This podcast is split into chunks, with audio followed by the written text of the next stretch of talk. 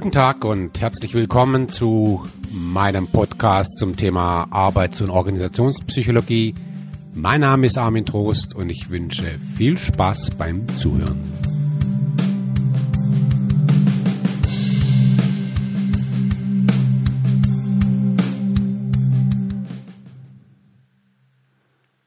Ja, heute sprechen wir über Organisation und Strukturen in Organisationen. Und äh, da müssen wir jetzt natürlich zu Beginn klären, was ist das überhaupt eine Organisation? Jeder kennt den Begriff. Ähm, zunächst mal, Organisationen müssen nicht immer Unternehmen sein. Das ist schon mal das eine. Also es gibt natürlich Unternehmen, Unternehmen sind Organisationen, ähm, aber es gibt natürlich auch ähm, Organisationen, die nicht Unternehmen sind. Denken wir an Vereine, denken wir an Kirchen, Verbände, ja, dieser Art. Wir meinen im Grunde alles, ja, wirklich. Also das ist so der erste Punkt. Organisation nicht unbedingt gleich Unternehmen. So, und jetzt, äh, was ist das? Äh, kann man sich jetzt ja mal kurz überlegen, hm, was ist eine Organisation? Was ist das überhaupt? Wie würde ich jetzt äh, auf Wikipedia eine Definition schreiben? Was fällt mir dazu ein? Und äh, der schlechte Dings sieht man bei Organisationen im Grunde drei Eigenschaften, auf die ich gleich eingehen möchte. Zum einen haben Unternehmen, Organisationen, muss mich korrigieren, aber natürlich auch Unternehmen, einen Zweck, irgendeinen Zweck, eine Daseinsberechtigung, einen Grund, etwas, wofür sie da sind. Dann gibt es so etwas wie Mitgliedschaft. Es gibt Menschen, die gehören zu einer Organisation, es gibt Menschen, die gehören dann nicht dazu. Und Organisationen haben eine formale Struktur. Warum formal? Formal heißt, sie ist beschrieben. Ja, man könnte sie wirklich äh, äh, schriftlich festhalten in einem Chart oder, oder, oder wie auch immer, ein Text. Sie sind formal, sie sind sozusagen ähm, geregelt. Auf diese drei Eigenschaften werde ich gleich eingehen. Zunächst aber muss man sich mal vor Augen führen, dass Organisationen im Grunde sehr künstliche Entitäten sind. Was heißt es? Also nehmen wir mal eine Organisation wie, ich komme hier aus dem Süden, hier gibt es in der Nähe von meinem Heimatort gibt's das Headquarter von Bosch, die Robert Bosch GmbH. So, wir könnten jedes beliebige andere Unternehmen nehmen. Und jetzt stellt sich ja irgendwie die Frage, hm, ja, Bosch ist eine Organisation, wo fängt die eigentlich an und wo hört die auf? Ja. Wo fängt die an, wo hört sie auf?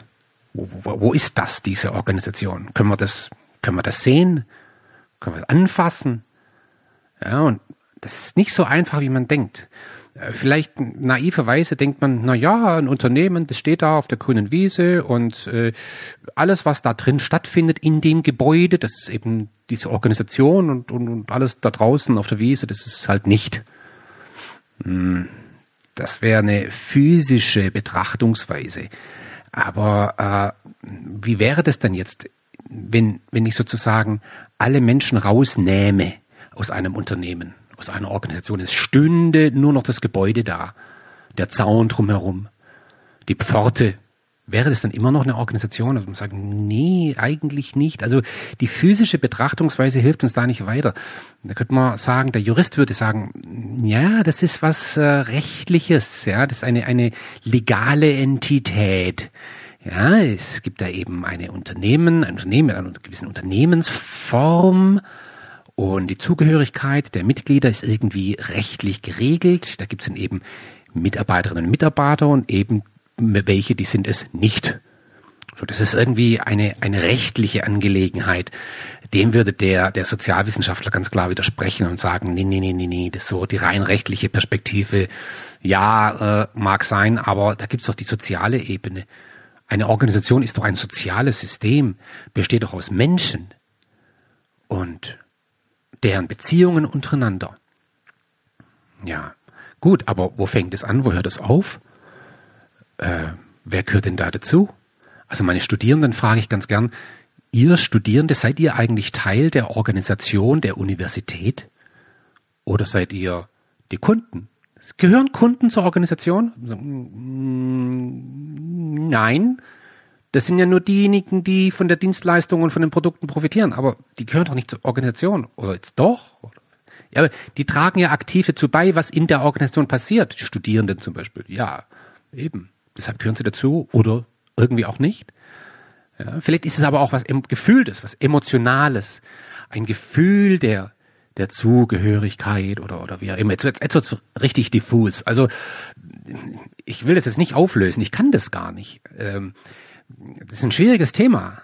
Also das ist so ein erster Gedanke, den kann man mal philosophisch mal so sacken lassen. Äh, Organisation, was ist das? Am Ende wird man immer feststellen, ja, das ist eigentlich eine Art künstliche Entität. Okay, lassen wir das mal so stehen. Äh, schön Verwirrung zu schaffen am Anfang. Nähern wir uns mal der Sache über die drei Kriterien, drei Merkmale, besser gesagt, äh, die ich am Anfang angedeutet habe. Ähm, da war das erste Kriterium, das erste Merkmal ein Organisationszweck. So. Warum gibt es eigentlich McDonalds? Fragen sich manche zu Recht, warum gibt es das überhaupt? Brauchen wir gar nicht. ne? Es gibt Kunden, die ihr Geld gegen Produkte von McDonalds eintauschen. Also die finden das schon gut, dass es McDonalds gibt. Ja? McDonalds hat einen Zweck. BMW hat einen Zweck. Wenn man jetzt aber zum Beispiel BMW fragt, sag mal, warum gibt's euch eigentlich? Dann, dann, dann, dann werden die reflektierten Kollegen dort nicht sagen, na ja, wir bauen Autos und Motorräder und verkaufen die. Nee, nee, nee, die, die haben immer gesagt, nee, also wir, wir äh, liefern Freude am Fahren. Oder denken wir mal Ikea. Kein ernstzunehmender äh, äh, Executive, äh, also Top-Führungskraft bei IKEA würde sagen, na ja, also IKEA, worum gibt's uns? Wir bauen und verkaufen Möbel und irgendwie zusätzliches Zeug. Nee, würden die nicht sagen. Die würden sagen, ähm, wohnst du noch oder lebst du schon? Das ist ja der Claim. Wir bieten schöne, positive, lebenswerte Lebensumwelten die gut aussehen zu einem günstigen Preis. Das wäre wahrscheinlich deren Zweck. Ja, also ein Ikeaner würde das jetzt vielleicht anders formulieren. Aber ich glaube, äh, damit liege ich gar nicht so falsch. Also es gibt immer einen Zweck. Ohne Zweck keine Organisation. Das ist schon mal der erste Punkt. Organisationen haben einen Zweck. Wir reden auch in der deutschen Sprache zunehmend vom Purpose. Ja, was ist eigentlich euer Purpose? Purpose. Inflationär benutztes Wort dieser Tage, so mein Gefühl. Es geht um Zweck. Warum, warum gibt's euch eigentlich? Das ist übrigens eine ganz spannende Frage. Wenn man die an, an, an Mitarbeiterinnen und Mitarbeiter stellt, ja, äh, frag mal einen, einen, einen Mitarbeiter bei Daimler, du sag mal, äh, Jürgen, warum gibt's eigentlich Daimler? Er würde sagen, ja, Daimler hat's schon immer gegeben. Ja, Daimler gibt's halt. Ne? Und das ist auch gut so, weil sonst hätte ich kein Geschäft, ne? würde der sagen. Na, das ist es nicht. Ja, es gibt einen übergeordneten Zweck. Und dann, zweites Merkmal, gehört zur Organisation immer so etwas wie eine, eine, eine Mitgliedschaft, Membership. Es gibt Menschen, und wir reden jetzt wirklich explizit von Menschen, die gehören dazu und es gibt Menschen, die gehören dann nicht dazu. Äh, insofern, wenn wir jetzt auch äh, Organisationen als soziale Systeme betrachten, dann haben die eine Art Grenze nach außen, äh, eine irgendwie geartete virtuelle Mauer. Entweder du gehörst da rein oder du gehörst da nicht rein. Äh, möglicherweise gibt es entsprechende Grenzen. Da werden wir auch nochmal drüber sprechen müssen. Ja, also die verschwimmen ja momentan ein Stück weit. Wie ist es eigentlich mit Freelancern? Ja, wie ist es eigentlich mit mit Menschen, die die ähm, im Sinne von Crowdsourcing Beiträge leisten in dem Unternehmen, aber dort nicht angestellt sind? Gehören die zur Organisation oder gehören sie nicht dazu? Das ist schwierig, aber in irgendeiner Form müssen wir davon ausgehen, dass zu einer Organisation eben Menschen gehören, die dort Mitglied sind. So, das ist so was weiteres. Und jetzt komme ich zum eigentlichen Punkt, über den wir jetzt äh, auch intensiver sprechen müssen, nämlich über die formalen Strukturen. Organisationen haben Strukturen. Äh, wir können uns äh, Bosch nicht vorstellen als eine Art Entität, in dem irgendwie mehr als 400.000 Individuen planlos, willlos da irgendwie angehäuft sind in einem Art Haufen. Ja, nein, es gibt Strukturen Und, und wenn man sich das mal überlegt, ist das schon äh, äh, fantastisch. Also äh, kann ich nur empfehlen, sich mal zum Beispiel äh, Volkswagen in, in Wolfsburg anzuschauen. Ich meine, das Ding ist riesig. Da arbeiten, ich weiß nicht genau, ich glaube ungefähr 60.000 Menschen. Bin mir jetzt nicht sicher, vielleicht ist die Zahl falsch, ist aber auch egal. 60.000 Menschen. Da kommen vorne Komponenten rein und Menschen und Energie und so. Ja. Vorne und hinten kommen alle, äh, alle zwei Minuten, glaube ich, weiß auch nicht, kommt ein Auto raus.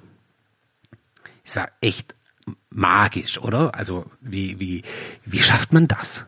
Wie schafft man das, dass da 60.000 Menschen den ganzen Tag arbeiten, Tag und Nacht und jeder macht irgendwas und, und, und, und, und, und, und am Ende kommt ein Auto raus. Das ist schon, schon gigantisch sowas, ja. Und, und äh, da braucht's Strukturen, da braucht's Regeln. So. Und ähm, wir werden uns gleich mal über unterschiedliche Strukturen unterhalten. Bevor ich das mache, möchte ich aber erstmal äh, beginnen mit der Frage, wie entstehen diese Strukturen? Ja, und das ist natürlich jetzt spannend. Ähm, und das ist komplex, wirklich sehr komplex und wahrscheinlich kann es kein Mensch echt erklären, ja, wie, wie Strukturen in Organisationen eigentlich entstehen.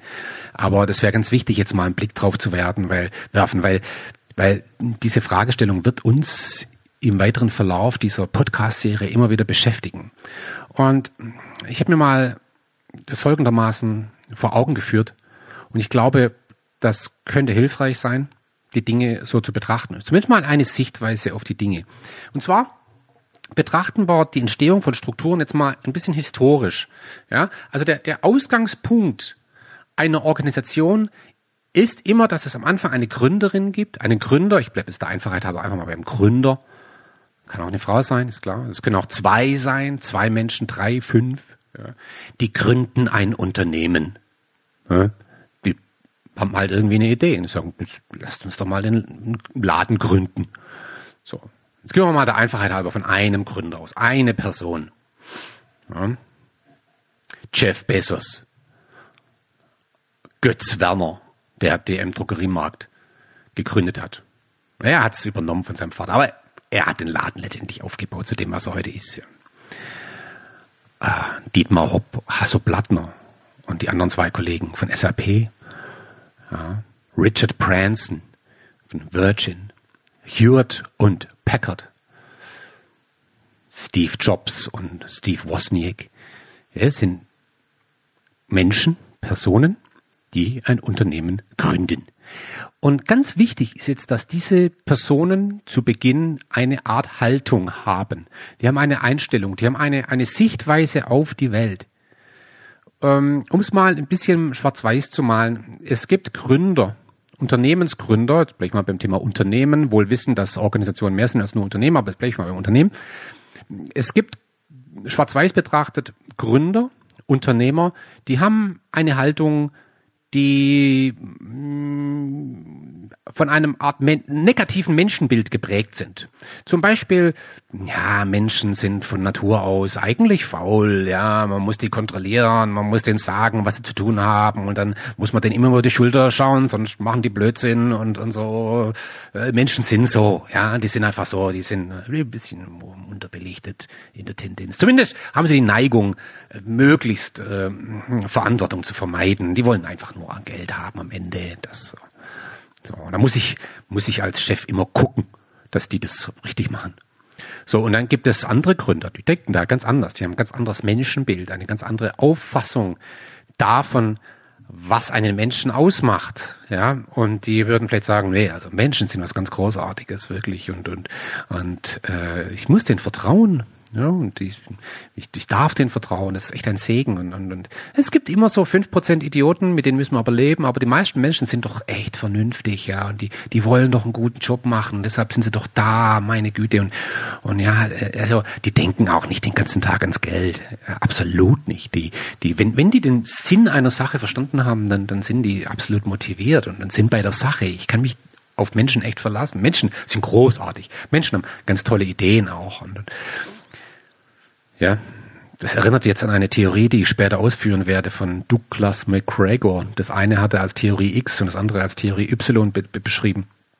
Aber das lassen wir mal an der Stelle. Was ich einfach sagen möchte, ist, es, es gibt Gründer, die eine unterschiedliche Haltung haben. Und ähm, das beginnt schon im Kleinen. Also wenn dann Mitarbeiter hinzukommen, ja, der Laden wächst, jetzt haben wir schon, sagen wir mal, zehn oder zwanzig äh, Kollegen in dem Unternehmen, dann können wir davon ausgehen, dass diese, diese Haltung des Gründers sich in der Zusammenarbeit unter den 10, 20 Kollegen in irgendeiner Form widerspiegelt. Der Gründer prägt sozusagen die DNA des Unternehmens, die Art und Weise, wie man dort denkt, was, was, was erwünscht wird und was nicht und, und was gutes Verhalten ist und was nicht gutes Verhalten ist, wie Entscheidungen gefällt werden und, und, und, und, und, und, und, und. Und es ist vollkommen klar, dass in einem Unternehmen, in dem man die Menschen als böse betrachtet, ja, dass dort eine andere Kultur herrscht, eine andere Form der Zusammenarbeit, ein, anderes Feeling, äh, andere Entscheidungsprozesse. Da ist halt meistens der, der Chef, der alles entscheidet, ja, der einzig vernünftige Mensch in der Organisation. Das ist bei Theorie X, ja, wenn man also die Menschen als böse betrachtet, als faul. Ja. Das spürt man von Anfang an bereits in einem ganz kleinen Laden, einem Handwerksbetrieb von sieben Leuten. Vergleiche zwei Handwerksbetriebe und die fühlen sich komplett unterschiedlich an. Warum? Weil die Gründer unterschiedlich denken. Die Gründer haben eine ganz prägende Funktion äh, für ein Unternehmen. So, und jetzt habe ich schon ein Wort genannt, ganz beiläufig, das etwas beschreibt, was jetzt entsteht.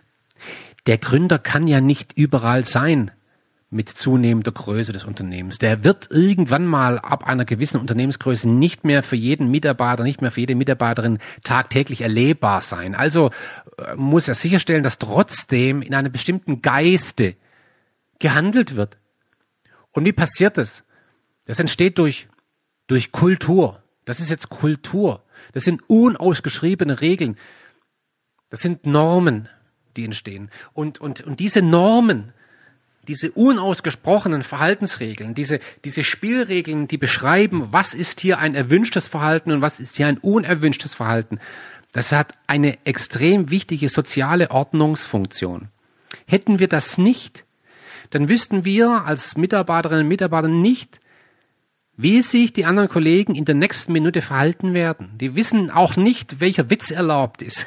Die werden ständig falsche Entscheidungen fällen oder zumindest Entscheidungen auf die falsche Art und Weise die Art und Weise, wie sie mit Kunden umgehen, werden ständig äh, werden Irritation geben. Also braucht es einen gemeinsamen Rahmen, ein gemeinsames Verständnis, wie man sich verhält. Und das nennen wir Kultur. Ich werde im nächsten Podcast äh, ausführlich auf das Thema Kultur eingehen. Das ist ganz Mächtiges.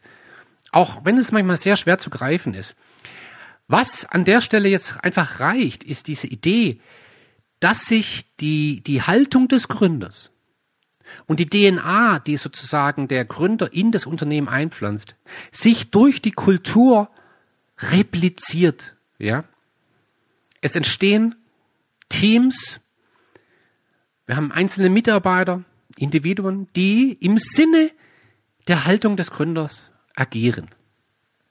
Und wie gesagt, diese Kultur ist wichtig. Wir können uns das gar nicht vorstellen, eine Organisation ohne Kultur. Das wäre das wär ein, ein Miteinander, das von minütlicher Unsicherheit geprägt wäre. Also, nehmen wir auch den Begriff hier mit der Normen, soziale Normen, gemeinsame Verhaltensstandards sind es, die meistens unausgeschrieben sind. Ähm, das wäre so ein Begriff. Und nehmen wir auch mal den Begriff mit der der sozialen Ordnung. Ja, soziale Ordnung, wo viele Menschen zusammenarbeiten, entsteht eine gewisses besteht die Wahrscheinlichkeit eines gewisses, gewissen Chaoses. Chaos äh, äh, mag gesund sein in einem gewissen Maße, weil innovativ, aber am Ende brauchen wir Ordnung. Wir brauchen Klarheit und diese, diese, diese die Kultur hat hier ganz klar die Funktion, eine gewisse soziale Ordnung herbeizuführen. So, Kultur reicht komplett aus in einem kleinen Unternehmen. Da muss ich noch nicht mal irgendwelche Dinge vielleicht beschreiben. Man weiß einfach, wie man miteinander umgeht. Das ist übrigens wie in einer Familie. In einer Familie gibt es auch Regeln, wie man sich verhält. Beim Mittagessen beispielsweise. Was ist erwünschtes Verhalten, was ist unerwünschtes Verhalten in einer Familie? Man hat es nicht beschrieben. Also ich kenne wenig Familien, die so ihre zehn Gebote des Miteinanders irgendwo an der Wand äh, festgehalten haben und wo die einzelnen Familienmitglieder unterschrieben schreiben mussten, dass sie sich in die Regeln halten. Das glaube ich, das weiß nicht, weiß ich nicht. Kann man machen. Okay, anderes Thema. Ab einer gewissen Größe braucht es jetzt etwas, was formal beschrieben ist. So, den Begriff hatten wir schon. Formal heißt, die Dinge sind wirklich explizit, sie sind irgendwo dargelegt. Jetzt entstehen Strukturen, wirklich feste, darstellbare, beschreibbare Strukturen. Auf der einen Seite. Strukturen beschreiben, wer ist wofür jetzt zukünftig eigentlich verantwortlich. Während vielleicht äh, bei einer kleinen, einem kleinen Unternehmen Verantwortlichkeiten sich auf Zuruf äh, ergeben oder aus einer spontanen Bereitschaft einzelner Leute braucht es in größeren Organisationen Verantwortlichkeiten. Jetzt entsteht etwas wie Arbeitsteilung. Ja? Horizontal, wer kümmert sich um was? Wer ist für Vertrieb verantwortlich? Wer ist für Produktion verantwortlich? Zum Beispiel. Das ist eine, eine, eine horizontale Art von Arbeitsteilung, wo dann auch jeder weiß, wer für was verantwortlich ist. Da muss man dann nicht jeden Tag diskutieren, hm, wer soll das jetzt machen? Äh, Martin, machst du das? Ah, Jürgen, ah, nee, oh, nee. Hey, Jürgen, das ist dein Job, du bist verantwortlich dafür, also du machst das jetzt. Oder so. Und da weiß das auch jeder, dass es so ist. Und das hat wiederum eine ganz wichtige Ordnungsfunktion. Und es entstehen Hierarchien. Also im Sinne von vertikale Verantwortlichkeiten. Die einen sind die Geführten und die anderen sind die Führenden. Ja. Äh, wer entscheidet eigentlich jetzt? Ja, wie, wie, wie, wie ist die Hierarchie sozusagen? Hierarchien sind extrem wichtig, weil sie eben, und das hat was mit der sozialen Ordnungsfunktion zu tun, weil sie Komplexität reduzieren. Ja, mit zunehmender Organisationsgröße haben wir eine zunehmende Organisation. Jetzt haben wir vielleicht schon 200, 300 Leute, die da rumrennen und alle irgendwie mal machen. Und irgendwie gucken, wer macht ja eigentlich was, damit am Ende ein Auto rauskommt oder was anderes. Und diese Komplexität zu reduzieren, deshalb haben wir Hierarchien. Und das ist eigentlich was ganz, ganz äh, Wunderbares. Ich weiß, das Wort Hierarchie hat in der heutigen Zeit zunehmend eine negative Konnotation. Ja, also wenn man heute sagt, boah, das Unternehmen ist ganz schön hierarchisch, boah, da will ich nicht arbeiten, das ist ja Tyrannei. Ja, Vorsicht, ja, ich weiß, was damit gemeint ist und darüber werden wir sprechen und ich benutze den, den Begriff der Hierarchie häufig auch mit so einer Konnotation hin zu ja, Fremdbestimmung und so weiter, ja. Äh, trotzdem, Organisationen haben Hierarchien und das haben nicht wir, das hat nicht die Management-Theorie erfunden. Hierarchien in sozialen Systemen, das gibt es seit, seit zig Millionen Jahren. Das steckt ganz tief in uns drin und ist wichtig. So, das ist das eine. Strukturen entstehen und es entstehen auch Regeln.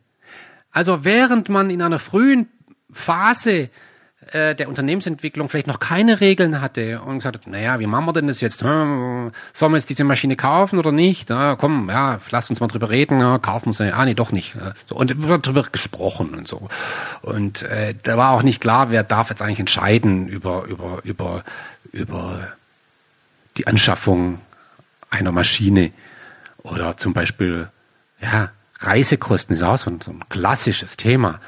Ja, also der eine Mitarbeiter, der erlaubt sich immer schön mit erster Klasse zu fliegen, ja, mindestens Business Class, ja, und dann immer fünf Sterne Hotel. Und der andere Kollege merkt das und denkt, sag mal, ist ja Wahnsinn, machst du das wirklich? Ja, ich, ich bin immer ganz bescheiden, also ich fliege immer Economy. Ja, okay. Und dann gibt es vielleicht Irritationen und dann sagt man, Mensch, das kann, ist doch doof so. Das müssen wir irgendwie mal regeln, oder? Ja, und dann stehen Regeln. Die braucht's. Die braucht es. Weil auch Regeln wieder Komplexität reduzieren. Weil man dann eben nicht mehr immer aufs Neue diskutieren muss, ähm, wie man die Dinge jetzt handhaben. Ist das jetzt okay oder ist es nicht okay? So. Und bei den Regeln, ähm, um da vielleicht noch eins draufzusetzen, gibt es zwei Arten von Regeln. Die Regeln erster Ordnung, das ist wichtige Unterscheidung. Also, das sind die Regeln an sich. Wie handhaben wir Dinge? Und dann gibt's die Regeln zweiter Ordnung. Die Regeln zweiter Ordnung, die Regeln, wie man Regeln entwickelt. Klingt jetzt auf den ersten Blick ähm, etwas konfus, aber es macht extrem viel Sinn. Wenn man zum Beispiel eine bestimmte Reisekostenregelung hat, wer entscheidet eigentlich darüber? Und da gibt es halt Unternehmen, das werden wir nochmal diskutieren an anderer Stelle, da gibt es Unternehmen, die sagen, da entscheiden wir immer gemeinsam drüber. Wir entscheiden gemeinsam in einem demokratischen Prozess, wie, welche Regeln wir uns geben. Im anderen Unternehmen entscheidet einfach der Chef. Also, wir machen das so, weil der, der Alte hat es gesagt. So. Und das ist Regel zweiter Ordnung. Ganz spannendes Thema. Wie entstehen Regeln? Regeln an sich sind nichts Böses. Regeln sind ganz wichtig. Die, die entscheidende Frage ist häufig, wie entstehen die und wie kann man sie verändern? Ähm, so das zum Thema Regeln und Strukturen. Jetzt kommt der eigentliche Punkt. Auch in der Struktur und in den Regeln wird die DNA, also die Haltung des Gründers, repliziert. Also, ganz bekanntes Beispiel, Netflix zum Beispiel. Netflix hat eine Reisekostenregel. Die lautet ganz einfach, act in Netflix best interest. Wie viele Worte waren das jetzt? Act in Netflix best. Fünf Worte. Das ist die ganze Reisekostenregel. Kannst machen, was du möchtest, aber bitte denk immer an Netflix und handle in Netflix bestem Interesse. So, manche Unternehmen machen es noch zusätzlich so, dass sie dann ganze Reisekostenausgaben der Mitarbeiter irgendwie ins Intranet stellen, kann das jeder sehen. Ja, und dann, ja, ein bisschen Transparenz. So, das ist bei Netflix kein Wunder, weil der Gründer von Netflix eben eine Haltung hat des Vertrauens. Und auch wenn man den Netflix-Gründer sieht, wird niemals glauben, dass es der Chef ist. Das sind, das sind diese CEOs in manchen hochinnovativen Unternehmen, wo du, ich weiß, wer, wer, sag mal, wer ist bei euch der Chef? Ja, der Chef, das war der Thomas, der im schwarzen T-Shirt, der redet nicht so viel. So, und die haben oft noch nie mal ein eigenes Büro. Die setzen sich dahin, wo es Platz hat. Das ist ganz interessant. Und das, ist, das speist sich alles aus einer Haltung des Gründers. Während der Tyrann sozusagen, ja, äh, der als Sonnenkönigartige Unternehmensgründer natürlich eine andere Kultur prägt und dann entsprechend auch andere Strukturen. Und diese Strukturen werden immer sicherstellen, dass er der Sonnenkönig bleibt. So, das heißt, auch in den Rollen und in den Strukturen repliziert sich die DNA des Unternehmens. Sie sind sozusagen aus dem gleichen Holz geschnitzt, wie die Haltung des Gründers, wie die DNA des Unternehmens, wie die kulturelle Grundlage. So, daher kommen Strukturen. Äh, da enden wir eigentlich noch nicht. Ähm, müsste jetzt eigentlich noch mal einen Schritt weitergehen. Und äh, es gibt Organisationen, die funktionieren einfach nur mit Regeln und Strukturen. Das, das reicht für die äh, Organisation. Denken wir mal an Behörden beispielsweise, Schulen, häufig Krankenhäuser, Universitäten. Die haben meistens Regeln und Strukturen und so funktionieren die auf immer und ewig. Aber die meisten Unternehmen oder eigentlich alle Unternehmen befinden sich in einem Wettbewerb, in einem dynamischen Wettbewerb. Und deshalb haben die nicht nur Regeln und Strukturen, sondern die haben noch eine Ebene drauf. Die haben strategische Managementsysteme. Managementsysteme. Was ist das?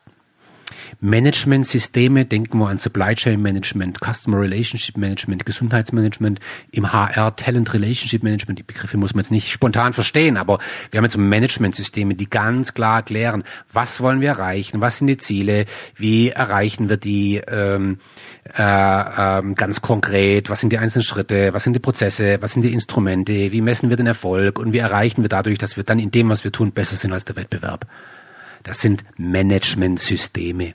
Und wenn man sich mal Managementsysteme anschaut, auch zum Beispiel im Human Resource Management, wo ich mich ja viel bewegt habe, dann wird man selbst da feststellen, dass in einem Unternehmen sich, dass sich in unterschiedlichen Unternehmen sich die Managementsysteme durchaus unterscheiden. Ja, da gibt's eben welche, die sind aus dem einen Holz geschnitzt und die anderen sind aus dem anderen Holz geschnitzt. So. Diese ganze Entwicklung ausgehend von der Haltung über die Kultur und dann aber ab dem Moment, wo wir dann Regeln und Strukturen und Managementsysteme haben.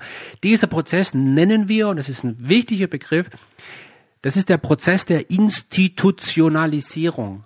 Ab dem Moment werden Dinge formal. Ab dem Moment werden Dinge beschrieben, in Prozesse reingegossen, in Entscheidungsregeln, in, in klar beschreibbaren Strukturen. Das nennen wir Institutionalisierung. Hier wird eine Haltung in Regeln und Strukturen übersetzt als die Institutionalisierung. Neue Mitarbeiterinnen und Mitarbeiter, die jetzt in ein Unternehmen eintreten, werden natürlich diese Regeln befolgen müssen. Äh, und indem sie das tun, internalisieren sie die Kultur des Unternehmens. auch ein ganz wichtiger Begriff. Ich glaube, der stammt aus der Soziologie. Ja, diese Internalisierung von Regeln, von Kultur. Das ist ganz, ganz Entscheidendes. Und dieser Prozess, in dem sozusagen diese Internalisierung, bewusst oder unbewusst stattfindet, den nennen wir Sozialisation. Ja, also wie ein, eine Person sich an die Normen, an die Werte äh, anpassen und sozusagen ein Teil werden dieses äh, sozialen System und, und sich dadurch entsprechend eingliedern in die soziale Ordnung einer Organisation. So. Und was wir im Laufe dieser Podcast-Serie immer wieder beleuchten werden, ist, dass es eben, wie schon angedeutet, Regeln und Strukturen und Kulturen und strategische Managementsysteme gibt, die, die eben aus sehr unterschiedlichem Holz geschnitzt sein können, eben ausgehend von der Haltung des, des Gründers. Also Beispiel ähm, Hewlett und Packard. Ja, Hewitt und Packard, die waren damals schon revolutionär, weil sie ganz einfach ein Unternehmen mit einer anderen Haltung geführt haben. Das war vollkommen klar. Menschen müssen Verantwortung übernehmen. Ideen sind gut. Ja, und wenn jemand eine Idee hat, bitte, bitte weiterentwickeln und frag nicht immer den Chef. Mach eben, denk mehr nach links und rechts, als nur zu tun, was dein Chef dir sagt. Und, und das Ganze wurde ja schön beschrieben in einem, einem Buch, The HP Way. Das ist fast eine Managementphilosophie, die basiert auf der Haltung des Gründers. Und jetzt gibt's eben Kulturen, Rollen, Strukturen, strategische Managementsysteme, die sind sehr, und jetzt benutze ich das Wort sehr hierarchisch, top-down, ja, äh, auf Stabilität ausgerichtet.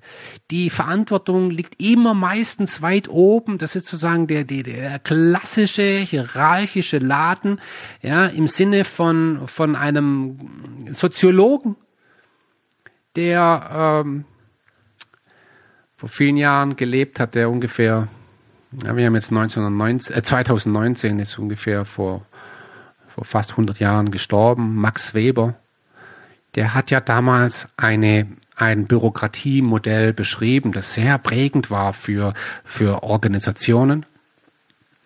Und das ist eigentlich prototypisch für das, was ich als, als, als, als hierarchisch und stabil bezeichnen würde. Eine, eine Regeln und Strukturen und Systeme, die auf Hierarchie und Stabilität fußen. Und, und der, der Max Weber hat ganz klar postuliert, bei der Frage, wie soll man eigentlich soziale Systeme, ja, ich glaube, der Begriff war das so nicht verwandt, aber soziale äh, Gesellschaften, wie soll man die, die Organisationen, wie soll man die strukturieren, hat er eine klare Antwort gegeben und gesagt, na, es braucht eine Art feste Verteilung der für die Zwecke des beherrschten Gebildes erforderlichen regelmäßigen Tätigkeiten als amtliche Pflichten. Das klang jetzt schräg für die heutige Zeit eine feste Verteilung der für die Zwecke des beherrschten Gebildes erforderlichen regelmäßigen Tätigkeiten als amtliche Pflichten. Ja, jeder hat eine gewisse Verantwortlichkeit, das sind die Strukturen. Ja, ganz bestimmte Rollen. Und bei jeden Pflichten, heute würde man von Jobs sprechen, Stellenbeschreibungen, gibt es ganz bestimmte Anforderungen, die hier wichtig sind. Ja, und äh, die muss man eben beschreiben mit ganz konkreten Fähigkeiten. Das ist sozusagen die Idee hier. Zudem spricht Max Weber von der sogenannten Amtshierarchie. Es braucht eine Amtshierarchie. Eine, die klassische Vorstellung von Top-Down ähm, Struktur mit einer Befehlsgewalt, mit festgeordneten einem festgeordneten System von Über- und Unterordnung. Ich meine, das waren die Begriffe von Max Weber. Und diese Amtsführung, die erfolgt nach generellen Regeln entlang bestimmter Dienstwege. Es gibt Befehle sozusagen von oben nach unten und es gibt den Dienstweg von unten nach oben. Dann, ja, mit einer gewissen Aktenmäßigkeit. Dinge müssen beschrieben werden. So, das so Max Weber. Das war schon damals revolutionär, weil er gesagt hat, wir müssen mal mit der chaotischen Idee rausgehen, wo jeder macht, was er will. Ordnung, Struktur ist wichtig. So.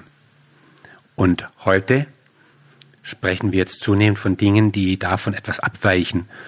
Wir sprechen von Agilität, von Organisation als Netzwerken. Ja, und das, ist, das sind eben dann die anderen Organisationen, die eben aus einem anderen Holz geschnitzt sind, wo die Mitarbeiterinnen und Mitarbeiter, die Teams untereinander sehr stark vernetzt sind, nach links und rechts, die, die, die Mit Mitglieder eben nicht nur vertikal denken, sondern horizontal mit sehr viel Eigenverantwortlichkeit. So, wir werden diese unterschiedlichen äh, Welten auch immer wieder äh, besprechen. Was man jetzt einfach mitnehmen muss an der Stelle, ist, dass ähm, es unterschiedliche Organisationen gibt, die eben unterschiedlich gestaltet sind. Ja, so, das ist sozusagen die, die Entwicklung von, von Organisation. Und ähm, jetzt lass uns ähm, vielleicht abschließend noch so ein paar Merkmale ähm, anschauen. Die Frage ist jetzt wirklich, wenn ich jetzt eine Organisation beschreiben müsste, ähm, was sind denn so klassische äh, Kriterien, die ich hier ansetze? Die haben jetzt häufig relativ wenig mit Psychologie zu tun, aber die muss man verstehen. Das ist einfach das sind das Grundlagen der Organisationstheorie, weil wir wissen, es gibt einfach unterschiedliche Organisationen und die Frage stellt sich uns einfach, ja, in welcher Form denn unterschiedlich? Äh, auch wirklich im Hinblick auf ihre formalen Kriterien. Nun, was sind jetzt Merkmale von Organisationen, anhand derer man organisationale Strukturen beschreiben kann. Ein Kriterium ist natürlich die Frage, wie ist die Organisation arbeitsteilig äh, strukturiert? Ja, und ähm, da gibt es eben ganz verschiedene Ansätze, ist ja klar. Also wir können zum Beispiel mal vom Groben ins Kleine gehen und sagen, na ja, äh, ich habe ein Unternehmen, einen, einen Automobilhersteller, der teilt sein Unternehmen erstmal auf in ähm, private Kraftfahrzeuge und und äh, und äh, Nutzfahrzeuge, Trucks und solche Dinge. Ja, oder der, der eine Teil produziert eben die Produkte, die anderen jene Produkte. Ja. Bei Bosch, ne, der eine Bereich kümmert sich um äh, Automotive, alles was mit mit Autos zu tun hat. Die anderen kümmern sich um um Power Tools, ne, Akkubohrer und solche Dinge. Und die andere Division, die kümmert sich um Haushaltstechnik, Waschmaschinenherde und so weiter und so fort. Und teilen wir das Unternehmen schon mal ein bisschen auf. Und dann gibt es innerhalb dieser einzelnen Divisionen eben unterschiedliche Funktionen wie Marketing, Vertrieb, Produktion, Forschung, Entwicklung und so weiter. Ne? Das ist eine Art, eine Struktur in ihrer formalen Aufbau äh, äh, zu beschreiben. Und am Ende stellt sich natürlich die Frage, wie weit geht diese Arbeitsteilung? Sind wir eine arbeitsteilige Organisation, äh, in, wo dann am Ende wirklich jeder einzelne Mitarbeiter, jede einzelne Mitarbeiterin eben eine Sache macht und nur eine Sache? Oder arbeiten die Kollegen an der Basis sozusagen in Teams? Also der Grad der, der Spezialisierung, Arbeitsteilung, wie weit geht der? Und äh, die Arbeitsteilung ist natürlich ein, ein, ein, ein absolut äh, revolutionärer Ansatz gewesen. Ja, der, der geht weit zurück, also viele tausend Jahre, sagen wir heute. Das hat nicht erst Adam Smith erfunden und schon gar nicht äh, Henry Ford. Äh, das war eine ganz frühe Erkenntnis in der Wirtschaft, dass es ganz gut ist, dass der eine nur Schuhe produziert und dann darin richtig gut wird und der andere, äh, der, der macht eben nur äh, Sachen aus Holz, Tische und Stühle und so.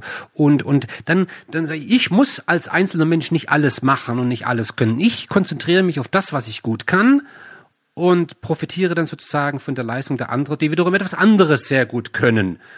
Und das hat man natürlich im Rahmen der, der Industrialisierung äh, wirklich bis zum Wahnsinn getrieben. Und, und, und diese, diese, diese Art der Spezialisierung äh, war nicht nur Segen, die war auch ein Stück weit Fluch. Denn ich meine, man kann sich das vorstellen, mit zunehmender Arbeitsspezialisierung, mit zunehmendem Gran, mit Grad an Granularität der Arbeitsteilung fängt man sich irgendwann auch dysfunktionale Effekte ein, nämlich dass äh, Mitarbeiterinnen und Mitarbeiter, die eben nur mit einer ganz bestimmten Sache befasst sind, den ganzen Tag tausendmal immer nur das Gleiche tun, irgendwann mal weiß nicht, eine intrinsische Motivation verlieren, nur extrinsisch motiviert. Ich meine, Klar, ich meine, es sind ja oft sehr repetitive, langweilige Aufgaben. Wie kann man da motiviert sein? Ja, äh, ein, ein, ein ganz geringes Maß an, an Lernmöglichkeiten, Langeweile äh, und und auch auch man man verliert natürlich durch zunehmende Arbeitsteilung den Blick fürs Ganze.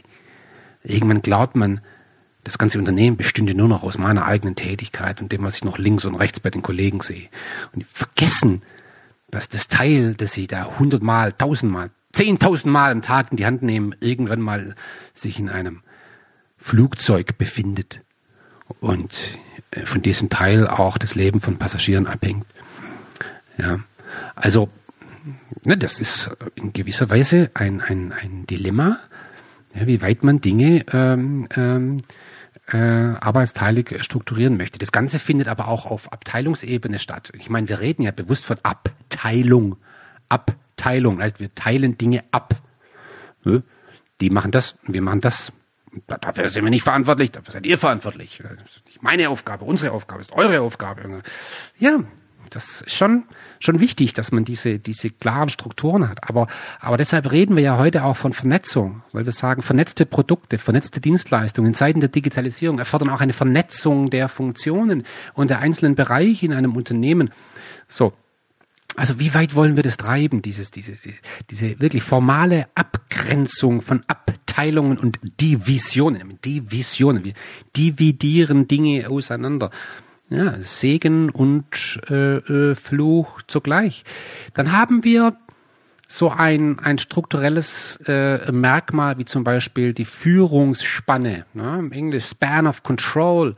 Wie viele Mitarbeiterinnen und Mitarbeiter berichten im Durchschnitt an eine einzelne Führungskraft. Und äh, auch da gibt es kein richtig und falsch, vermutlich. Ähm, wenn eine Führungskraft wenige Kollegen führt, dann hat sie eher den Überblick, äh, kann sich vielleicht auch mehr um die einzelnen Personen kümmern, wenn das gewünscht ist, ja, vielleicht auch gar nicht gewünscht. Ja. Während wenn jetzt eine Führungskraft 200 Leute führen muss, die kennt ja die einzelnen Mitarbeiterinnen und Mitarbeiter gar nicht mehr beim Namen. Äh, welche Nähe kann ich eigentlich noch garantieren? worin besteht eigentlich meine Aufgabe als Führungskraft, wenn ich 300 Leute führen muss? So. Der Vorteil aber ist bei so sehr großen Führungsspannen ist, dass ich wenig Führungskräfte benötige. Jetzt will ich nicht sagen, Führungskräfte sind schlecht. Ja, das ist eine andere Diskussion, über die reden wir noch. Äh, aber äh, wenn ich viele Führungskräfte habe, dann habe ich viele Ebenen. Und das heißt, der Weg vom, vom untersten Mitarbeiter auf der untersten Ebene bis zum Vorstandsvorsitzenden ist dann relativ weit. Ja, also das heißt, wenn wir große Führungsspannen haben, heißt es, wir haben wenig Führungskräfte und wir haben wenige Hierarchieebenen. Wir sprechen dann auch von einer sogenannten flachen Hierarchie. So, schnellere, vertikale Entscheidungswege. Führungskräfte sind eher noch, sagen wir mal, an der, an der Basis dran. Hat vielleicht auch den Vorteil, dass sich eben die Führungskraft nicht um jeden einzelnen Mitarbeiter kümmert. Das könnte ja eine Regel sein, über die wir noch sprechen werden, wo eine Führungskraft sich dadurch auszeichnet, die Mitarbeiter einfach auch mal in Ruhe zu lassen, wenn die Dinge laufen. So, das habe ich vielleicht eher bei einer flachen Hierarchie, die eben eine große Führungsspanne aufweist. Dann haben wir sowas wie zum Beispiel Zentralisierung, Dezentralisierung. Wo ist sozusagen die Macht? Ja, im nächsten Podcast werden wir uns über Macht unterhalten. Ähm, wer entscheidet? Äh, wer entscheidet über die Anschaffung einer Maschine? Wer entscheidet über die Einstellung eines neuen Mitarbeiters? Äh, sind die Entscheidungsbefugnisse eher an der Basis oder sind die Entscheidungsbefugnisse eher an der Spitze? Ich meine, es gibt wirklich Unternehmen, da muss der Vorstandsvorsitzende über die Anschaffung eines jeden Kugelschreibers entscheiden. Und es gibt andere Unternehmen, da entscheiden Mitarbeiterinnen und Mitarbeiter selbst darüber, welche Anschaffung sie tätigen. Und da gibt es dann auch entsprechende Regeln natürlich, zum Beispiel wie es müssen immer zwei den Auftrag unterschreiben und die Verantwortung dafür übernehmen. Aber das ist wiederum ein anderes Thema. Also das Grad der, Zentra, der Grad Zentralisierung, Dezentralisierung ist wichtig. Und auch da bewegen wir uns wieder in einem, in einem Art äh, Dilemma. Wie formal sind die Dinge beschrieben? Wie institutionalisiert sind die Dinge? Wir können davon ausgehen, dass umso größer ein Unternehmen ist, desto formaler sind die Dinge, desto institutionalisierter sind die Dinge. Darauf äh, bin ich ja eingegangen im Zusammenhang mit der Entwicklung von Rollenstrukturen und strategischen äh, äh Managementsystemen. Ein letzter Punkt, den ich hier ergänzen möchte, weil er in heutiger Zeit doch immer relevanter wird, oder vielleicht schon immer war, aber der ein bisschen ins Blickfeld gerät, ist die Kundennähe der einzelnen Abteilungen. Wer hat Kundennähe und wer nicht? Und da gibt's äh, ganz tolle äh, Beispiele von Unternehmen. Also ähm, Morieux und Tollman zum Beispiel mit einem ganz wunderbaren Buch äh, Six Simple Rules erschienen bei Harvard Business Review Press mal mal verschiedene Regeln dargestellt. Und da gehen sie zum Beispiel auf Kundennähe ein und sie liefern ein ganz schönes Beispiel. Das macht sehr viel deutlich, zum Beispiel von einem Hotel. Da gab man ein Hotel, das war ständig nicht ausgebucht. Ja? Also mein, die, der Grad der Ausbuchung ist für ein Hotel wirklich ein zentrales Kriterium. Ja? Ein Hotel muss ausgebucht sein, sonst macht es Verlust möglicherweise. So, und ähm, hat es versucht mit ganz klassisch hierarchischen Mitteln, indem man einfach Ziele gesetzt hat. Ihr müsst aber ausgebucht sein und wir werden es jetzt kontrollieren und so. Und es hat aber alles nicht hingehauen. Er hat da wirklich von oben her gedacht, das probieren wir es mal mit Druck. Hat nicht funktioniert. Am Ende bei genauerem Hinschauen hat man festgestellt, dass es einen Grund gab für die Unterbuchung, nämlich irgendwie gab es offenbar in diesem Hotel ein Problem im Housekeeping. Housekeeping ist die Funktion, die sich um die, die Sauberkeit in den Hotelzimmern kümmert. Und das war wohl nicht so prickelnd. Ja, da gab es immer wieder Klagen. Und ich meine, was passiert, wenn ein, ein Gast, ein Hotelgast in sein Zimmer kommt und sieht erstmal ein Haar im Waschbecken oder, oder was auch immer, ja dieser Gast geht zur Rezeption und sagt, äh, mal, geht gar nicht und so weiter und so weiter. Und die äh, Person an der Rezeption, die haben dann immer dafür gesorgt, dass sie immer noch ein alternatives Zimmer zur Verfügung haben, zu sagen, kein Problem, wir haben ein anderes Zimmer, gehen Sie da rein. Und wenn es auch nichts war, dann haben wir noch ein Zimmer, noch ein Zimmer. Das heißt, für die war das eine Problemlösung, niemals ausgebucht zu sein. Die haben dafür gesorgt, dass das Hotel nicht ausgebucht ist. Damit sie den Kunden immer eine Alternative bieten konnten. Das war für die einfach wichtig an der Rezeption. Ich meine, kann man sich gar nicht vorstellen, was jemand an der Rezeption so jeden Tag abbekommt. Das ist sozusagen die Schnittstelle zum Kunden. Also ist mir hergegangen und gesagt, also die Rezeptionisten, die sollen zukünftig über das Gehalt der Housekeeping-Leute entscheiden. Die sollen die Housekeeping-Leute auswählen. Und die Housekeeping-Leute, die berichten einerseits an den Head of Housekeeping, ja, aber die sind den Rezeptionisten gegenüber äh, verantwortlich. So, und das haben die institutionalisiert und äh, haben den Rezeptionisten sozusagen Macht gegeben. Wie gesagt, über Macht sprechen wir noch. Und man hat sozusagen eine Kundennähe hergestellt. Vom Housekeeping zu der Instanz, die am nächsten am Kunden ist, nämlich zu den Kunden, zu, zu, zu, zu den Hotelgästen. Man kann sowas institutionalisiert machen. Ja, man kann Dinge so strukturieren, dass Leute die Konsequenzen ihres Handelns auf Kundenseite wirklich erleben und dann entsprechend vielleicht kundenorientierter handeln. Also das ist wirklich auch eine Frage, möchte ich dass die Mehrheit der Mitarbeiterinnen und Mitarbeiter keinen Kontakt haben zum Kunden und eben nichts entscheiden können zum Wohle des Kunden? Oder möchte ich das anders haben? Wenn ich es anders haben will, dann muss ich Dinge anders strukturieren. So, das waren ein paar Gedanken zum Thema Strukturen in Organisationen. Ich bedanke mich ganz herzlich fürs Zuhören. Nächstes Mal reden wir in einem eher kürzeren Podcast über, über Macht und dann kommt auch schon das Thema Unternehmenskultur. Vielen Dank und bis zum nächsten Mal.